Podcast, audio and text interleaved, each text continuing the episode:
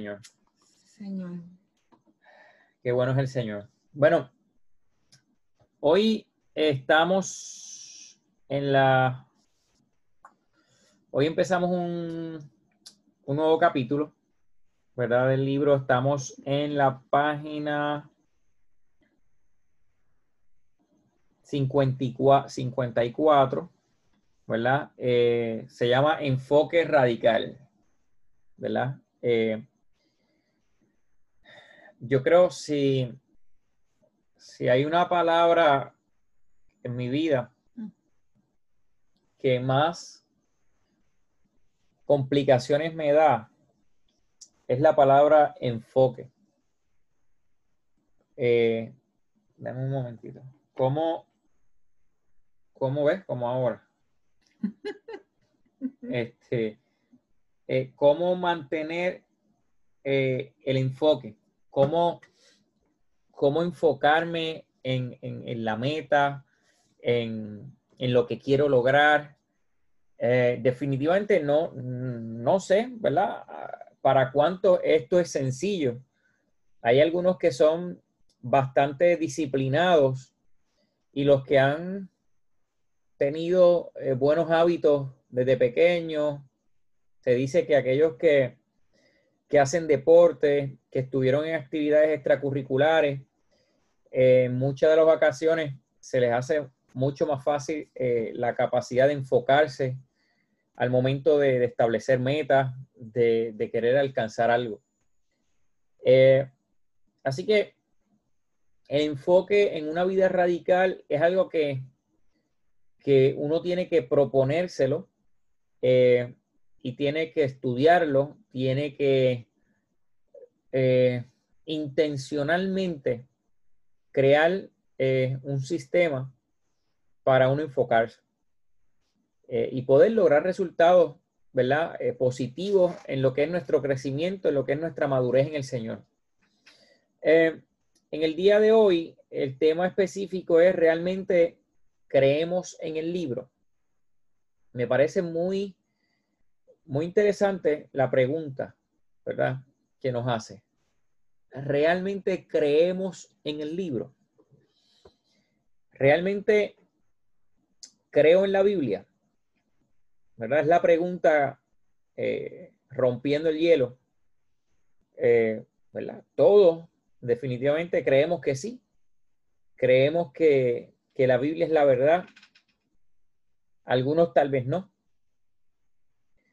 Pero definitivamente eh, la Biblia, ¿verdad? Y voy a leer la introducción que él de aquí dice, para muchos de nosotros, nuestra creencia en la Biblia no es más que una aceptación intelectual, aunque una comprensión intelectual de la Biblia es algo importante, realmente no puede llamarse creencia. Creer no se mide por el intelecto, se, se mide por la obediencia. Si, si se nos fuera a juzgar, no por nuestras palabras, sino por nuestro compromiso a hacer lo que dice la Biblia, nuestra respuesta a la pregunta del párrafo anterior pudiera ser diferente. Entonces, me, me, con, ese, con esa introducción, el autor me reta. Porque entonces, ¿creemos en la Biblia? Sí, claro que creemos en la Biblia. Pero entonces nos dice aquí que el, asunto de creer no es eh, conocer. Nosotros hemos confundido conocimiento con creencia y no es lo mismo. Eh, hay gente que son conocedores de la Biblia, hay gente que son conocedores de muchos temas. De hecho, el hecho de que uno sea pastor, de que uno sea cristiano, no significa que uno sabe todos los misterios de la Biblia. De hecho, podemos encontrarnos gente que no sea cristiano y que sepa más Biblia que nosotros. Eso no nos debe extrañar. Hay gente que, son unos learners, ¿verdad? De, nacimiento, que les encanta leer, les encanta estudiar y estudian todas las religiones y pudieran debatir con nosotros muchos argumentos eh, bíblicos y de otras religiones. Eh, pero, pero el asunto aquí no, no habla el que conozcamos únicamente el texto, que, es importante y que es necesario, porque cuando yo comienzo a conocer el texto, comienzo a conocer lo que dice la Biblia, eh, ¿verdad? Comienzo a tener fe. Yo creo que es el inicio, ¿no? El inicio de, uno comenzar a, tener una vida radical, a, a, tener una vida diferente. Pero entonces, me gusta mucho cuando él dice en una de las oraciones, dice, creer no se mide por el intelecto, se mide por la obediencia. Entonces, realmente, creo en la Biblia, pues entonces la respuesta a esa pregunta va a girar en torno a cuánto yo obedezco la Biblia. No en cuanto conozco la Biblia, no en cuanto sé de la Biblia, no en cuanto cuántos versículos me sepa de memoria, eh, cuántos libros me sepa, cuántas veces la haya leído, sino en torno a cuán obediente yo soy a la Biblia. Entonces esto nos pone eh, un, un reto mayor en el cual mi crecimiento, mi desarrollo y mi sistema de creencia. Me gusta cuando él dice que muchos de nosotros, nuestra creencia en la Biblia es más que una aceptación intelectual. Porque sí, la aceptamos de manera intelectual, pero como, como esa Biblia, ¿verdad? Como le llamamos, que se hace un rema, se hace una revelación para nosotros y esa revelación nosotros la ponemos en práctica. Amado, el Evangelio es, y siempre lo voy a decir, ¿verdad? Porque creo que es importante y es responsable que lo hagamos así. El Evangelio es un libro práctico, es un libro, ¿verdad? Que Jesús y que los quienes establecieron la Biblia, la intención de Dios de que nosotros conociéramos la Biblia, es que se hiciera práctico y que nosotros obedeciéramos, porque la Biblia tiene ayuda para toda nuestra vida para todos los sentidos de nuestra vida. Así que hay algunos, y él comienza a enumerar algunos elementos en los cuales la Biblia, ¿verdad? Habla verdades acerca de diferentes temas, ¿verdad? Y te habla del tema del dinero. Eh, realmente el dinero, hoy estaba hablando con alguien que me dijo, mira, tú sabes que yo tengo, tenía un compañero de trabajo que medía las relaciones de pareja en base al dinero. O sea, y, era un varón en el cual él, él decía, mira, yo conocía tantas mujeres y el momento en que este, ¿verdad? Este me, me, estaba contando, el momento que, que él iba a decidir por una mujer, por hacer su vida con una mujer, pues él lo sacaba en dólares y centavos, de que si trabajaba, si no trabajaba, eh, cómo iba a ser ese proceso, cuánto él tenía que aportar.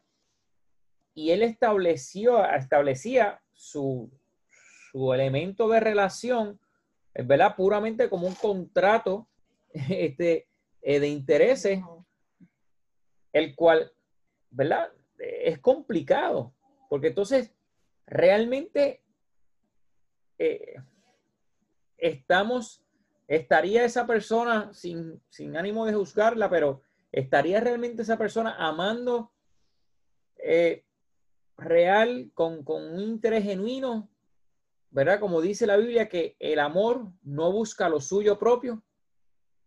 Eh, está complicado. Cuando lo filtramos por la palabra, pues mira, no me pasa el filtro de la palabra. Entonces, cuando nosotros comprendemos el asunto del dar, por ejemplo, del diezmo, de las ofrendas, que es un tema que es difícil, que es complicado, sin embargo, es un asunto de, obedecer. Es un asunto de, de que cuando yo, hay gente que conoce esos principios, pero no necesariamente los aplica, ¿no? Y es un asunto de obediencia, es un asunto de convicción. Es un asunto de que donde esté nuestro tesoro, allí está nuestro corazón. Y que en base al dinero nosotros a veces podemos tomar decisiones erradas pensando únicamente en el dinero. Porque el dinero es lo que mueve a la gente. El dinero te hace mudarte de, país, el dinero te hace mudarte de pueblo, el dinero te hace viajar largas horas. De hecho, Salomón en un en, un, en, en, proverbio escribió, si como a, como a la plata me buscares. O sea, refiriéndose, si como te esfuerzas por ganarte dinero me buscaras, si como te esfuerzas por, por, por hallar el dinero me buscaras, ¿cuánto ¿Cuánta sabiduría hallaríamos? Y realmente yo, cuando, cuando me encontré con ese verso y, lo escuché una vez a través de una predicación, wow, me retó, porque dije, sí, yo por lo menos mínimo, por el dinero, dedico 40 horas a la semana de mi vida. Por el dinero. ¿Por qué? Porque con ese dinero sostengo a mi familia, ¿verdad? Y no es que sea ni bueno ni malo, no estoy hablando, ¿verdad? Que, que sea malo. Es necesario, tenemos que sostener a nuestra familia. Pero, pero entonces cuando ponemos en balanza, en muchas ocasiones el dinero es, es capaz de nosotros poder romper compromisos importantes por únicamente el dinero. Así que creo que la palabra necesitamos, por ejemplo, el tema de la mayordomía. En uno en uno eh, de los estudios pasados se habló un poquito de eso, José habló un poco de eso, Eric hablaron un poco de este asunto, cómo la mayordomía es importante en nuestra vida y establece cuál es nuestra prioridad, dónde está nuestro corazón. Y definitivamente Dios quiere que nosotros entreguemos esa parte de nuestra vida. Y es complicado, es difícil, pero es un asunto de nosotros tener convicción y de creer. Por ejemplo, otro tema que se toca, el asunto del, del amor a los perdidos, el asunto del evangelismo, de la evangelización, de cómo, de cómo la misericordia nos mueve a actuar, a accionar. Es un tema importante. Y la palabra, ¿verdad? Habla mucho de este tema que debe ser nuestro enfoque eh, uno de nuestros enfoques primordiales en nuestra vida, porque la gran comisión no es, otra cosa que nosotros poder eh, desarrollar ese amor por los perdidos. ¿Y quiénes son los perdidos? Bueno, los perdidos son aquellos que no han conocido el amor de Dios, aquellos que no han reconocido a Jesús como su Señor y Salvador personal. Y la gran comisión nos llama a nosotros, dice, por tanto, id y hacer discípulos bautizándolos en el nombre del Padre, del Hijo y del Espíritu Santo, enseñándoles todas las verdades que, yo, ¿verdad? que Él nos había enseñado hasta que Él venga. Eso no es un, no es un llamado para los pastores, no es un llamado para los líderes de la iglesia, es un llamado para todo creyente. Todo creyente tiene el llamado y la pasión y, y el fuego de desarrollar ese amor por los perdidos de tener esa misericordia, ese corazón. Y la palabra nos lleva a que nosotros podamos obedecer. El elemento de la santidad del pecado es un tema importantísimo. ¿Por qué? Porque la santidad no es, si hay algo, hay una palabra que estaba escuchando ahorita en un estudio, la santidad otro nombre como le podemos llamar es con... Es que te escucho entrecortado, no sé si entrecortado, si soy yo. ¿Todos me escuchan igual? Yo te escucho bien. ¿Me escuchas bien? Y yo también. Ah, pues José eres tu papá. Chequeate a ver.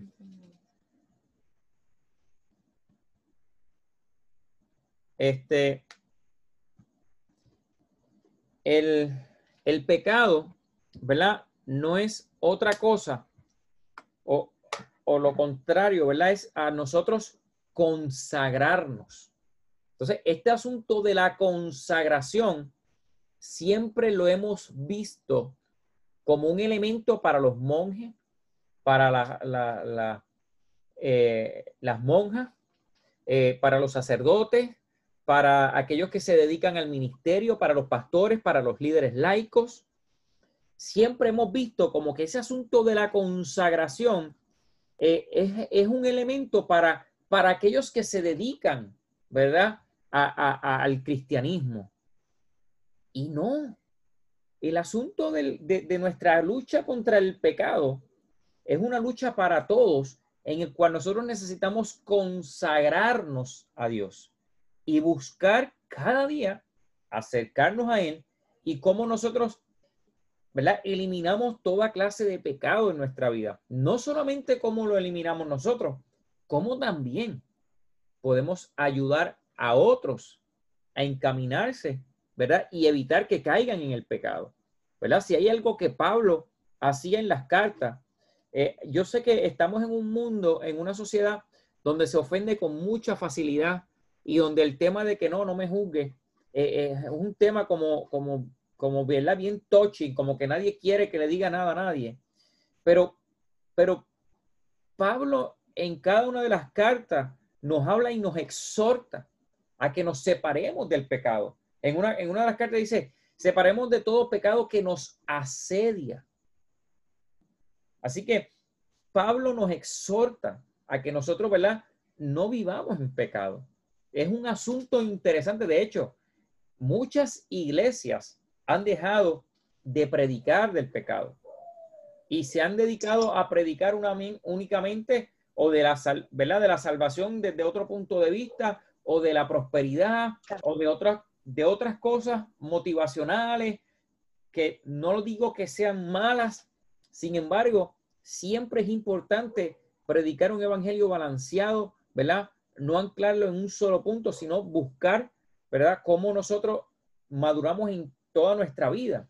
Pero el elemento del pecado y de nuestra lucha con el pecado es un tema importante para nosotros poder vivir una vida radical. Todos los días nosotros batallamos con el pecado. ¿Y cómo entonces nosotros, a través de la palabra, nosotros logramos encontrar herramientas, logramos encontrar palabras que nos haga vencer el pecado? Porque sí, si, si nosotros quisiéramos eh, si tú estás estudiando matemáticas, por ejemplo, todos los que le aman la matemática, y te dan un ejercicio de álgebra, eh, el ejercicio de álgebra tú lo vas a poder eh, resolver a medida que tú estudias la teoría y comienzas a practicar lo que estudiaste y obedeces las leyes que dirigen el álgebra. Hay unas leyes que dirigen la matemática y para tú resolverlo tú necesitas obedecer esas leyes. En el ámbito espiritual es igual. Nosotros necesitamos obedecer las leyes que establece la palabra de la santidad para nosotros poder vencer el pecado. Pero es necesario conocer la palabra. Es necesario creer en la palabra. El otro tema importante, ¿verdad? Eh, es el tema de la iglesia, ¿verdad? Que enumeramos aquí. Y hay muchos otros temas, ¿no? Que, que, que la palabra eh, ¿verdad? Como, como le llama aquí el libro, es importante que nosotros creamos en ello. Eh, de la iglesia no voy a hablar porque creo que lo hemos hablado en muchos otros estudios eh, y, no quiero redundar, ¿verdad? En eso, quiero moverme. En, en, la otra página me, me, gusta entonces cómo, cómo empieza a tirar una temática que a mí me, me apasiona. Mira, dice, vivimos en una cultura que siempre está buscando algo nuevo, constante. Vamos tras la etapa eh, de vida, el próximo paso para nuestra carrera o el próximo avance de la tecnología. Estamos obsesionados con lo nuevo. Por ejemplo, salió eh, el iPhone eh, X11, pues ya ahora en, en septiembre, ahora debe salir otro iPhone. Pues la gente, aunque el teléfono esté nuevo, pues lo cambia porque quieren tener lo último que salió.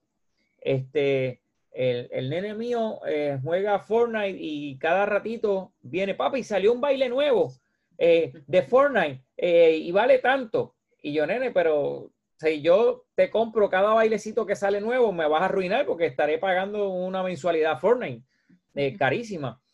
¿Por qué? Porque lo nuevo y todo lo nuevo, esa modalidad eh, ha traído que entonces lo que es viejo no sirve.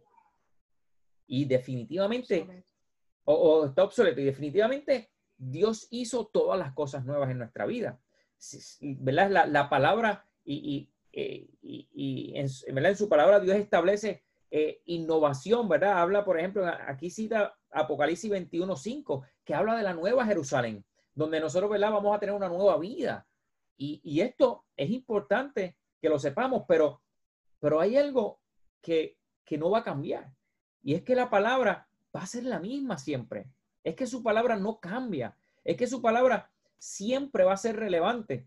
Decir, decir por ejemplo, eh, necesitamos eh, que la palabra, eh, ¿verdad? Eh, el tema o este, esta palabra de decir relevante suena mucho porque relevante es que sea, ¿verdad? Que sea importante, que, que, se atempere a este tiempo. Pero la palabra siempre ha sido rele- relevante. La palabra eh, tiene poder en sí misma. No hay algo que yo pueda hacer por la palabra para que tenga más poder. La palabra tiene poder en sí misma y nos restaura. Definitivamente tenemos que tener mucho cuidado con esto de lo nuevo, porque en algunas ocasiones podemos estar tan obsesionados de lo nuevo que nos olvidemos de nuestra esencia y de la revelación de Dios que fue establecida, eh, ¿verdad? Para nosotros desde hace mucho tiempo.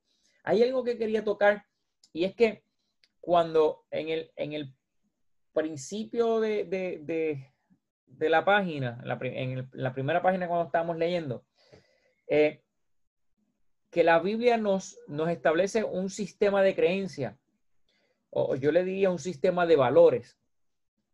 Cuando tú adoptas un sistema de valores y tú los pones en prácticas, ese sistema de valores establece lo que se le llama una cultura.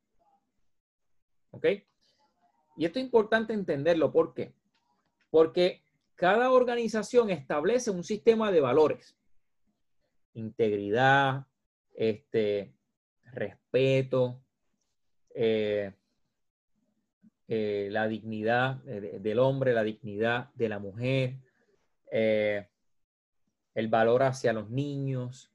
y tú estableces, por ejemplo, cinco, cuatro valores que tú quieras. Y esos valores van a establecer una cultura. ¿Y qué es una cultura? Una cultura es una cantidad de valores que tú asumiste y en base a, a esos valores que tú, que, que tú tomaste para sí, tú estableces un comportamiento. Y el comportamiento esperado, ¿verdad? Eh, lo, lo establece esa cultura que tú la, la estableciste por esos valores. Entonces, cuando nosotros tenemos la Biblia como nuestro sistema de valores, nuestra cultura de vida es una cultura bíblica. Entonces, nuestro comportamiento es un comportamiento bíblico. ¿Qué quiere decir esto? Que entonces todo lo que yo voy a hacer en mi diario vivir va a girar en torno al sistema de valores o de creencias que yo asumí para mi vida, que establecieron ya una cultura en mi vida. Entonces, esa cultura, amados, se vuelve algo natural. El Puerto Rico, por ejemplo, el Puerto Rico, y para explicarlo más fácil, el Puerto Rico, el puertorriqueño es salamero. ¿Y cuál es la cultura pues, que, que provoca ese- ese- esa cultura? Un comportamiento. ¿Ustedes me escuchan bien? Todo. Sí. Line, yo creo que es allá. Chequea Sí. a ver la, Sí. la- la señal. Eh, la, el, el puertorriqueño es salamero. Pues entonces, ¿qué pasa? Para nosotros en el COVID, a la mayoría de los puertorriqueños le daba problemas porque entonces el puertorriqueño siempre estaba abrazando, siempre estaba besuqueando. ¿Por qué? Porque nuestra cultura, ¿verdad? Se ha formado de esa manera en mostrar ese afecto y amor de amistad, no solamente, ¿verdad? De una relación de pareja, y, y se ha convertido ya en una cultura, en algo que es cotidiano.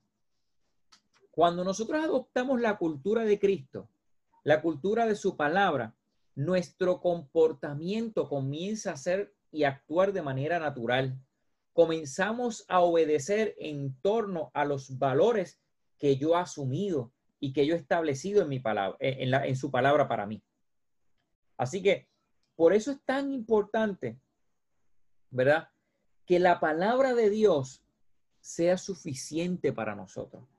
Que la palabra de Dios sea un ancla. Y cuando decimos un ancla, es que cuando tú estás en, en un barco y tú tiras ese ancla, por más que tú le des para adelante o para atrás al barco, si el ancla está bien agarrado a la profundidad del mar, el barco no se va a mover porque está anclado ahí. Entonces, cuando nosotros tenemos anclado nuestras verdades en la palabra, amados, nuestro comportamiento, nuestro estilo de vida, nuestra cultura, ¿verdad? Aunque a veces se nos haga difícil y complicado porque somos humanos porque está nuestra naturaleza pecaminosa que siempre va a buscar tirar, ¿verdad? Tirar, como dicen, como dicen por ahí, tirar para el monte. Este, hay un sistema de valores que regula mi vida. Hablaba hoy con un, con un compañero que es cristiano y él me dijo algo. Me dice, Edgar, si yo tuviera que decirle a alguien que en qué me ha ayudado el yo ser cristiano y yo conocer la palabra es que me ha ayudado a yo tener inteligencia emocional.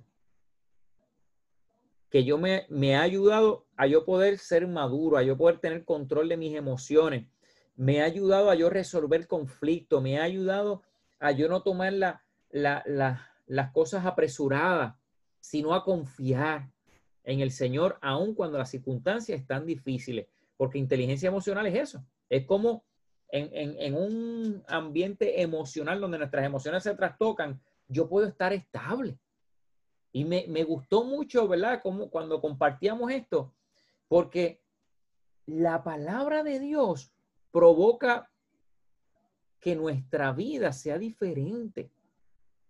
Mira, y vamos rápido a una porción que está en Mateo capítulo 4, versículo 1 al 11, y vamos a leerlo. Y quisiera que me ayudaran a leer, que yo me estoy como que quedando sordo de un oído. este. Eh, ¿Dónde Mateo 4,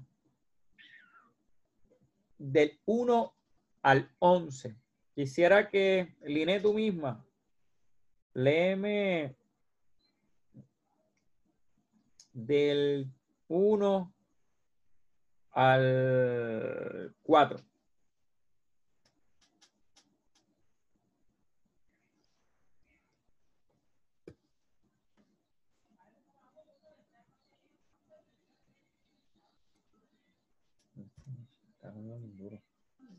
Yo lo tengo por si acaso Línea tiene problemas con la internet. Pues, dale, Kilsen. Eh, Mateo 4, 1, tentación de Jesús. Sí. Luego el Espíritu llevó a Jesús al desierto para que allí lo tentara el diablo. Durante 40 días y 40 noches ayunó y después tuvo mucha hambre. En ese tiempo el diablo se le acercó y le dijo, si eres el Hijo de Dios, di a estas piedras que se conviertan en pan. Jesús le dijo, no, las escrituras dicen, la gente no vive solo de pan, sino de cada palabra que sale de la boca de Dios. Amén. Gracias, Kilsen. Mira, mira qué, qué, qué, qué hermoso, porque Jesús, siendo el Hijo de Dios, fue tentado por el diablo. O sea que si Jesús fue tentado por el diablo, que nosotros seamos tentados, no es nada. Jesús fue tentado por el diablo, pero Jesús ya tenía una cultura bajo un sistema de valores que había sido instruido desde niño, que era la palabra de Dios. Y entonces, cuando Satanás le fue a tentar, Jesús le respondió con qué? Con la palabra porque le dijo en el versículo 4, escrito está, no solo de pan vive el hombre, sino de toda la palabra que sale de la boca de Dios. Jesús estableció una verdad bíblica para contrarrestar la tentación que estaba haciendo Satanás. Y es lo mismo, es el mismo ejemplo que nosotros necesitamos aplicar para nuestra vida. Por eso es importante nosotros conocer la palabra y entonces obedecer la palabra. Porque Jesús conocía la palabra, pero Jesús tenía dos opciones. O no decía nada y cedía la tentación de Satanás, que es conocer la palabra y no obedecerla, pero Jesús la conocía y la obedeció. Por eso entonces, ¿verdad? Le citó la palabra. Eh, Pastor, una pregunta. Claro. Aquí dice, no solo de pan vive el hombre, este, ese pan es literal, o sea, comida, o tiene un significado. No, tiene, bueno, tiene un significado, ¿verdad? Y en, este, en esta ocasión dice, no solo de pan vivir al hombre, pudiera ser de alimento, pudiera ser, ¿verdad? De, de, de aquello que, que, te, que te sostiene, ¿verdad? Porque Jesús tenía una necesidad en este, en este entonces.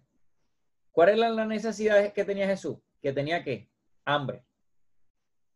Porque había, se había separado para Dios y estaba ayunando por 40 días. Caramba, después de 40 días cualquiera tiene hambre, ¿no?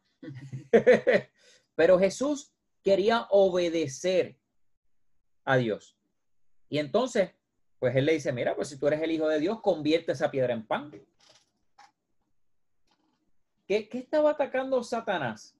Satanás estaba atacando una necesidad que tenía Jesús, que era hambre, para desviarlo. Y miren cómo se llama el, el capítulo que estamos estudiando, enfoque, para sacarlo del enfoque que él tenía. ¿Cuál era el enfoque de Jesús? Jesús estaba separando por 40 días para prepararse para el ministerio. ¿Verdad? Porque Jesús todavía no había arrancado oficialmente el ministerio. Jesús arranca el ministerio luego de este tiempo de ayuno. Entonces, Satanás lo tienta con una necesidad y le dice, mira, no solo de pan vivirá el hombre. Pudiera en otro... Sí. Pastor Egui, que a mí siempre me, está curioso esa, esa porción de la tentación de Jesús, porque fíjate que cuando el enemigo va a tentarle, este, usa la misma palabra tú sabes, usa, sacando de contexto, pero la utiliza, utiliza este, ciertas verdades, ¿verdad? Para hacerlo caer. Y como bien tú decías, que si, si, si Jesús, siendo Dios, ¿verdad? Fue tentado, pues imagínate nosotros. Así que es bueno y es muy importante que nosotros también estemos muy alertas, porque es muy probable que las tentaciones que se nos presenten también parezcan ¿verdad? Que, está todo bien, parece este, que, que, que, yo pudiese ceder a, sin embargo, tenemos que tener, ¿verdad? Esa, esa perspicacia, esa malicia de que, de que la probabilidad del engaño del enemigo, pues, que está ahí, es, es alto. Correcto. Porque siempre va a buscar, ¿verdad? Buscar como esa mm, bueno, en este caso yo no puedo decir medias verdades porque la palabra es verdad, punto. Pero en nuestro diario vivir, a lo mejor va a buscar medias verdades para qué, para desviarnos. Y en eso es muy importante que estemos, que estemos alerta. Sí, excelente. pastor? Sí, ¿cómo? En lo que dijo Linet, que, que yo me identifico también, porque como, este, como mencionaste, que si Jesús fue tentado, pues que me tiente a mí o, que yo caiga, ¿verdad? Porque yo no soy Jesús, yo no soy perfecto. Obviamente sí trabajamos para eso, ¿verdad? Para, para no caer, pero este, pues se me, a mí se me, se me hace difícil, por ejemplo, este, en, cosas de, yo soy, yo tengo como anger management, yo tengo problemas un poco porque eh, puedo ir de 0 a 100 y entonces eh, por algo de que a lo mejor sí yo tenga, que yo piense que yo tenga razón, pero puedo, y, y hasta diciéndome yo misma, ay, pero este, qué sé yo, en la Biblia dice tal, tal y tal cosa, pues entonces la otra persona tiene que ceder, no tengo que ceder yo, ¿me entiendes?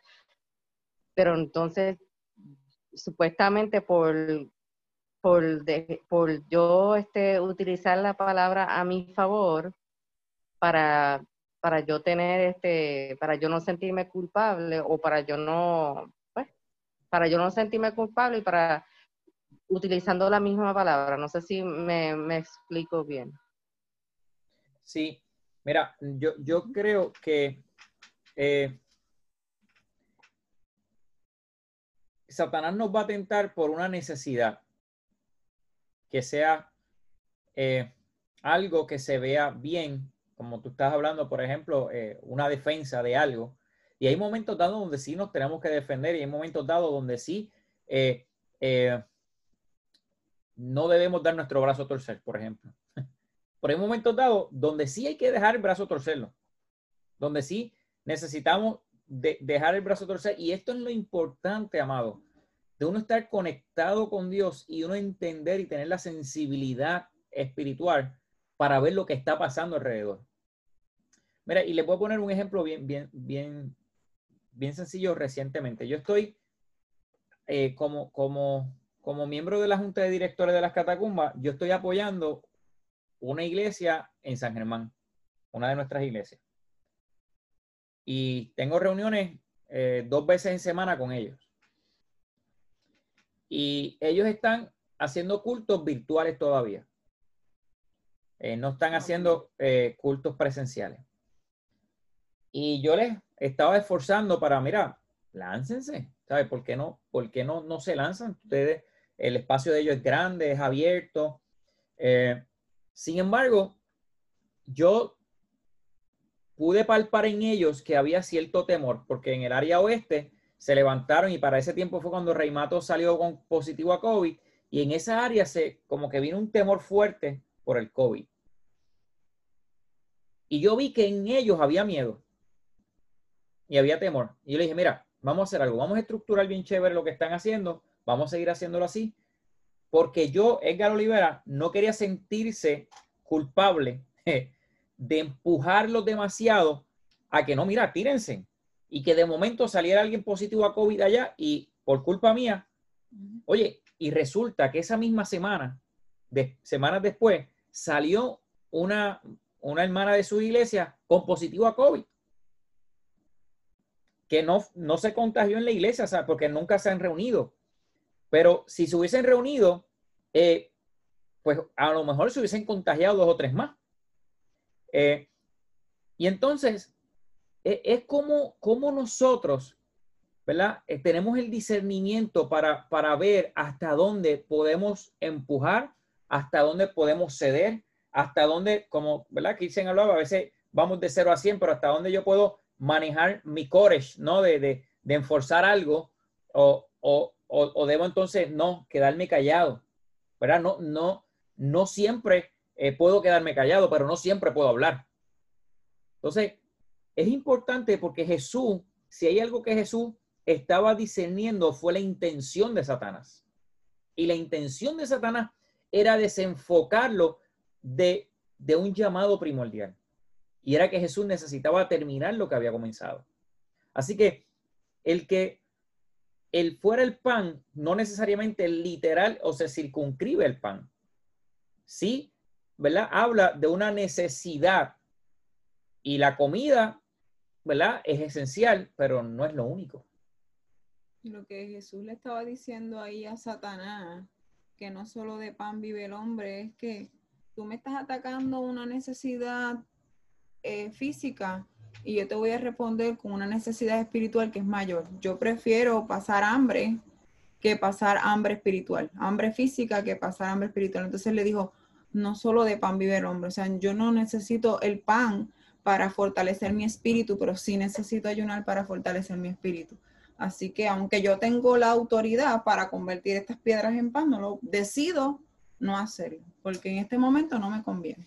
Sí, es, y, aquí volvemos a un tema importante, que yo hablé un poquito el domingo de eso, es el asunto de a veces de negarnos.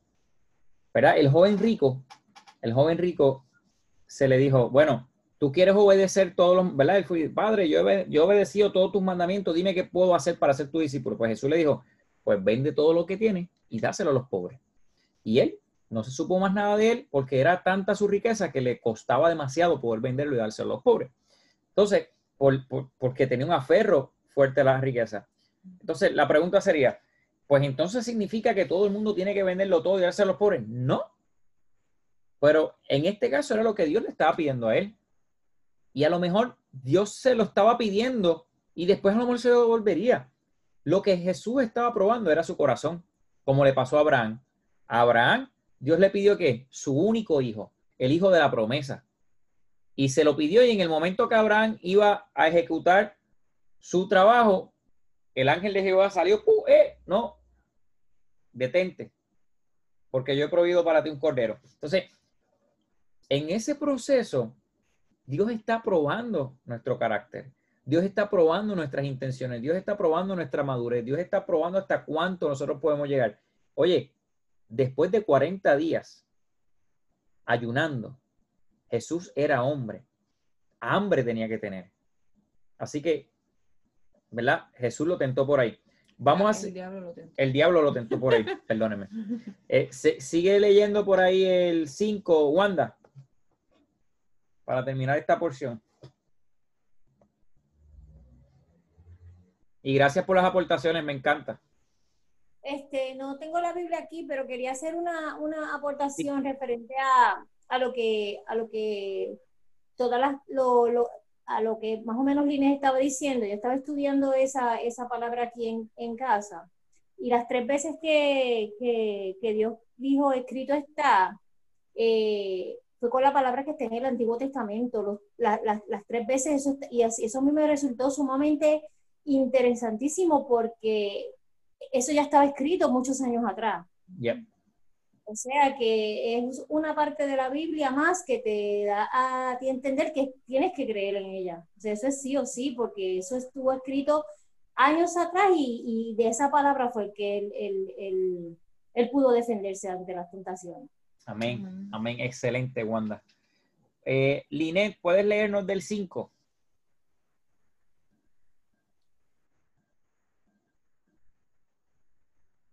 Sí, estoy aquí. Tumba. Mateo 4, ¿qué quiere? 5. 4, 5. Sí, del 5 al 7. Ok, dice, entonces el diablo le llevó a la santa ciudad y le puso sobre el pináculo del templo y le dijo, si eres hijo de Dios, échate abajo, porque escrito está, a sus ángeles mandará acerca de ti, en sus manos te sostendrán para que no tropieces con tu pie en piedra. Jesús le dijo, escrito está también, no, no tentarás al Señor tu Dios. ¿verdad? Interesante. Le, le lo tienta con algo que, que realmente, ¿verdad? Era, era para ver cu- cuánta fuerza, ¿no? Eh, podía, podía tener, pero, pero Jesús vuelve y le responde, escrito está, no pongas a prueba al Señor tuyo. ¿Sabes? No, no. Es importante nosotros conocer la palabra y cómo, ¿verdad? Y cómo usarla y discernir. Eh, Nair, ¿puedes leer el versículo 8 al 11? De nuevo lo tentó el diablo, llevándolo a una montaña muy alta, y le mostró todos los reinos del mundo y su esplendor. Todo esto te daré si te postras a mí, si te postras y me adoras.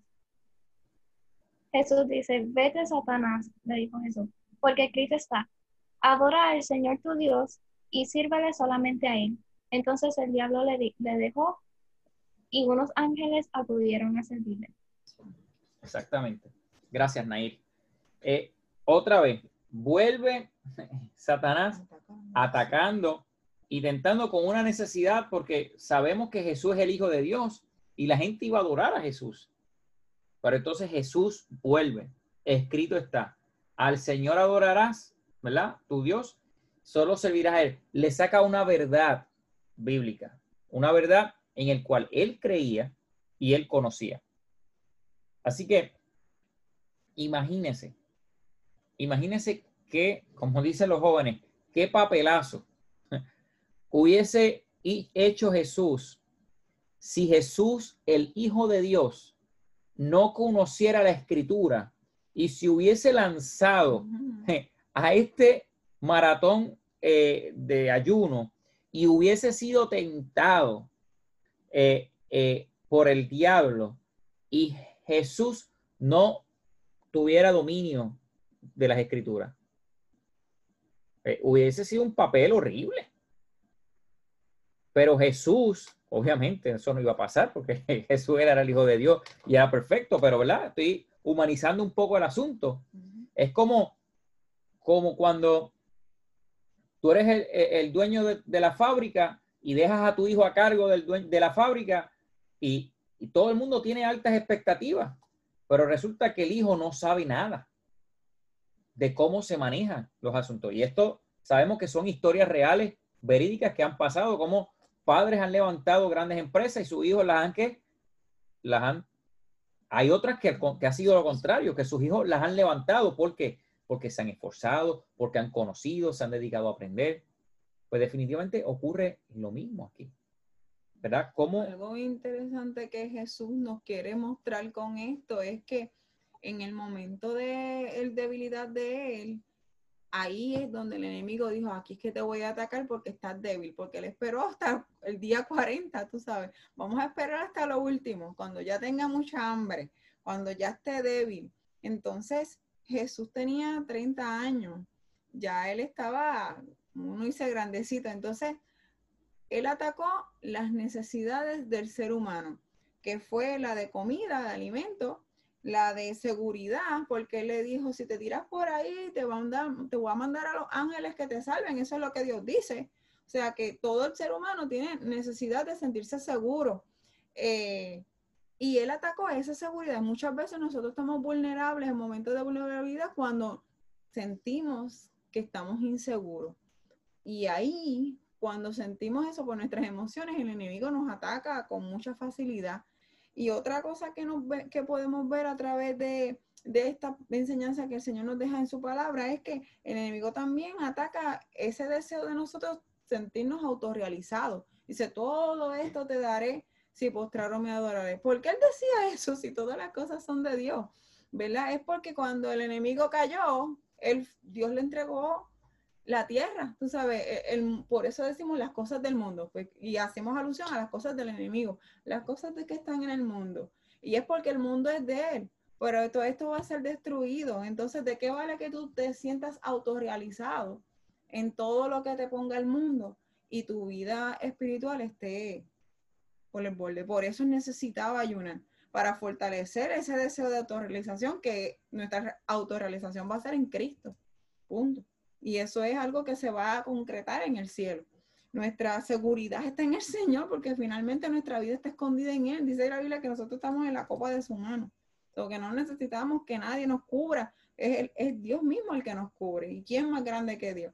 Y, y nuestra necesidad física, si aún las aves del cielo comen todos los días, cuánto más nosotros. O sea, y esa, esa, esa palabra que el enemigo le traía era tergiversando. Ah, pero es que la Biblia dice esto, pero la acomodó. Y muchas veces el enemigo va a usar hasta la misma Biblia. Por eso me, me, me gusta mucho lo que dice, que no es cuánto tú sepas de la palabra, porque el enemigo sabe, se la sabe de rabo a cabo.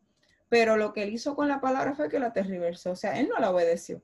Y esto que estamos aprendiendo, pues me, me ministra mucho porque no es cuánto conozca de la palabra, es cuánto yo estoy obedeciendo. Y ese pasaje me lleva a entender esto. Oye, el enemigo conoce la palabra, pero Jesús también la conocía, pero aún una diferencia bien grande ahí es que Jesús la obedeció. Excelente.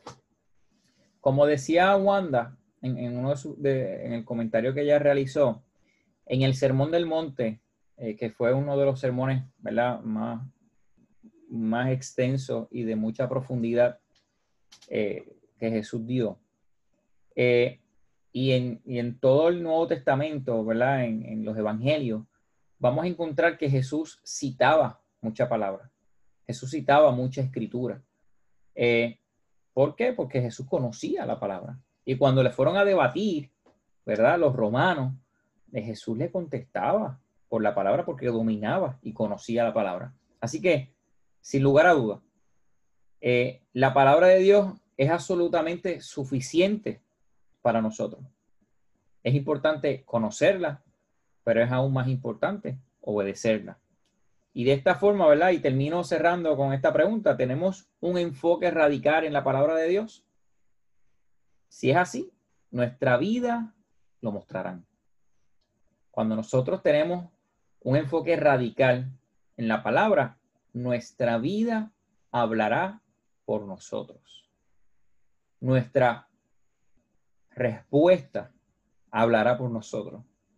Lo que hablemos, lo que digamos, acuérdense, siempre la gente va a estar observando. Y no lo hacemos por complacerlo a ellos, complacemos a Dios y buscamos ser obedientes a Dios.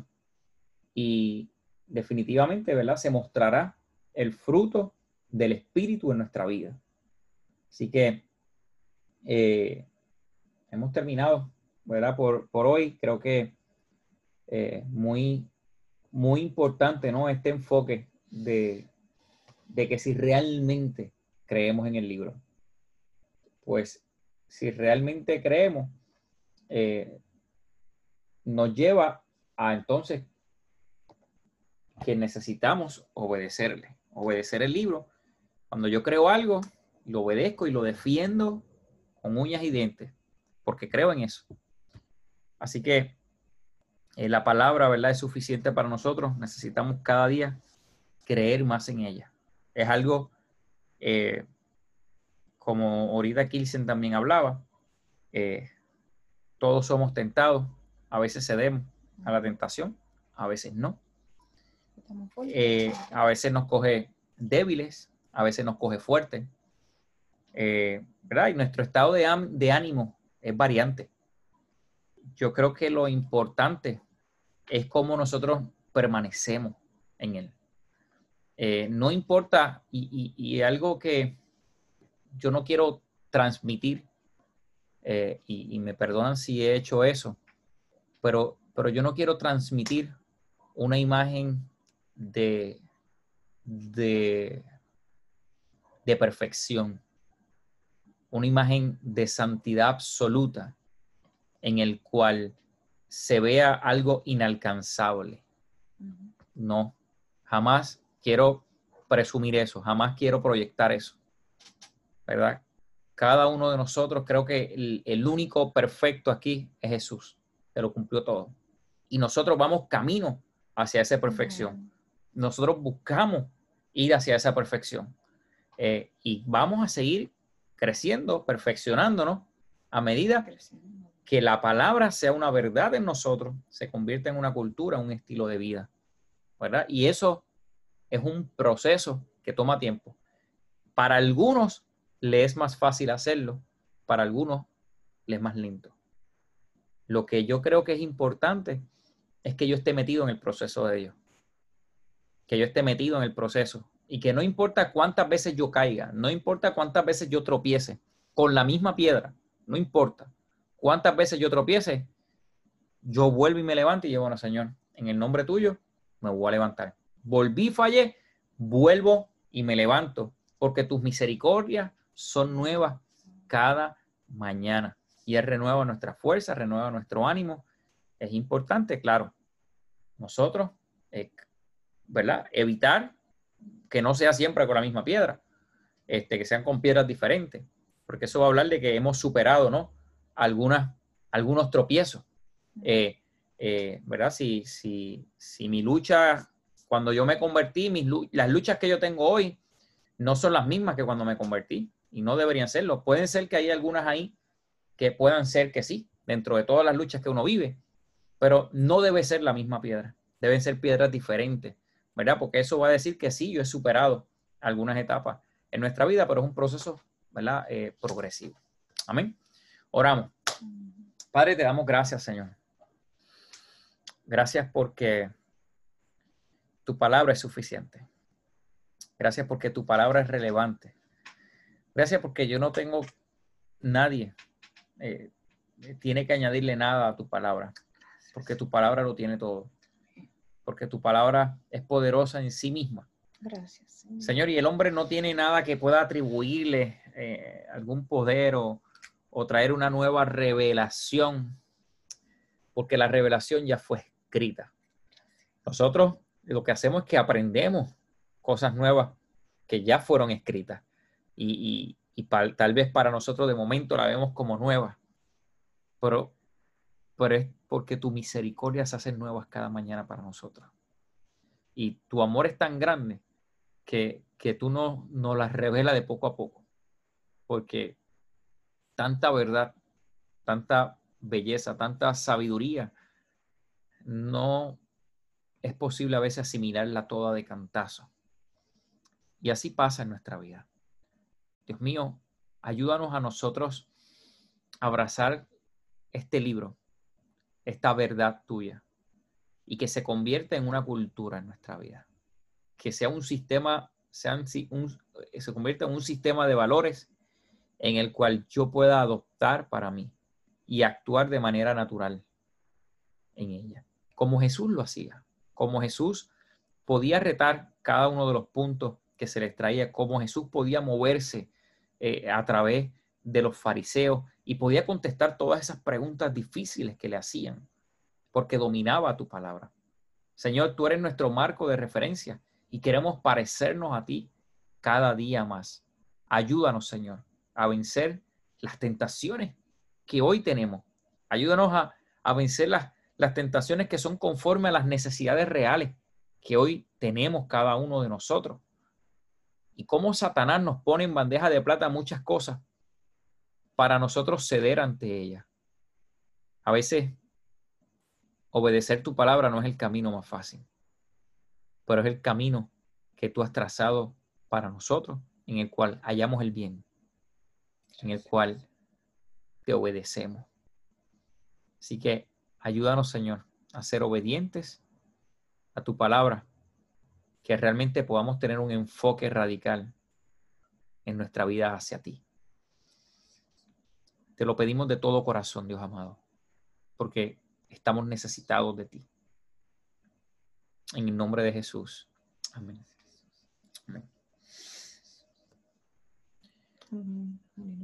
Amén.